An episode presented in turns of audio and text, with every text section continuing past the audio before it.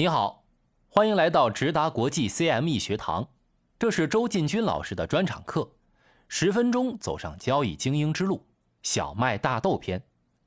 我是转述师大宝，以下由我转述周进军老师的课程。这一讲加餐内容，我们来聊聊农产品价格波动与政府容忍度到什么程度这个问题。这是在直达国际直播的时候，一位观众朋友的提问。他的意思我读下来，其实是想知道农产品市场价格过低和过高的时候，政府是否会出手。那么在我们做交易的时候，当农产品处于历史高位或者低位的时候，是否要有一定的警觉，政府可能会出手干预了？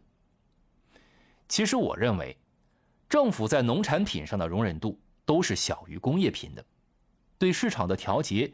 一直通过补贴和各种制度来实施。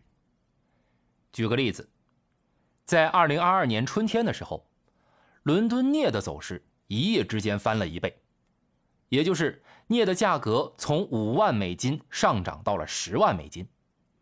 但是这种情况在农产品上是不太可能出现的，因为农产品一旦出现过度上涨或者下跌的时候，交易所会在当天晚上就停止交易。但是镍这个事情并没有当天就停止交易。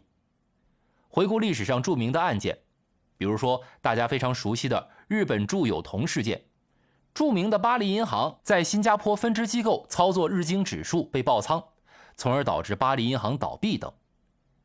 这些工业品也好，金融期货产品也好，政府对其容忍度非常的高，即使把巴黎银行这样的大银行搞倒闭了。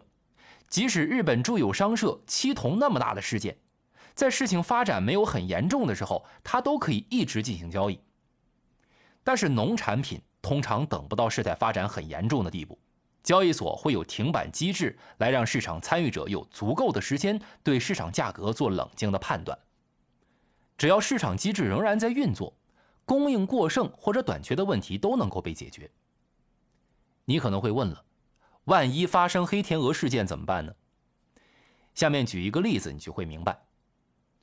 在圣经的创始记里面有这样的一个故事：埃及法老有一个晚上做梦，梦中见到七头瘦弱的牛吃掉了七头肥壮的牛。后来被解梦者解读为上帝的提示：七头瘦弱的牛代表荒年，谷物欠收；七头肥壮的牛代表丰年，五谷丰登。七头瘦弱的牛吃掉了七头肥壮的牛，他的意思是，埃及在七个丰收的年份后将会迎来七个欠收的年份，所以埃及需要建立粮仓囤粮，避免饥荒。你看古埃及是什么时候？当时的人就知道囤粮七年的需要。现代社会如此发达，粮食的安全问题一定是各个大国的政府都要考虑在内的。总而言之。政府对于农产品的容忍度要小于工业品，农产品是终极恐慌，人民要吃得上饭，各国要维持粮食稳定都是最基本的国策。虽然各国的农业制度、农业政策是不一样的，但是从人性角度出发都是一样的，追求的结果也是。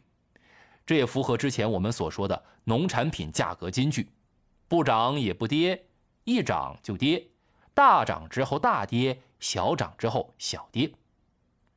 好了，这一课就到这里了。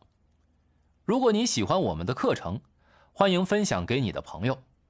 如果你是在喜马拉雅 FM 或者 Podcast 等频道收听我们的课程，别忘了关注我们频道和点赞，谢谢。每天十分钟，帮你走上交易精英之路。这里是直达国际 CME 学堂。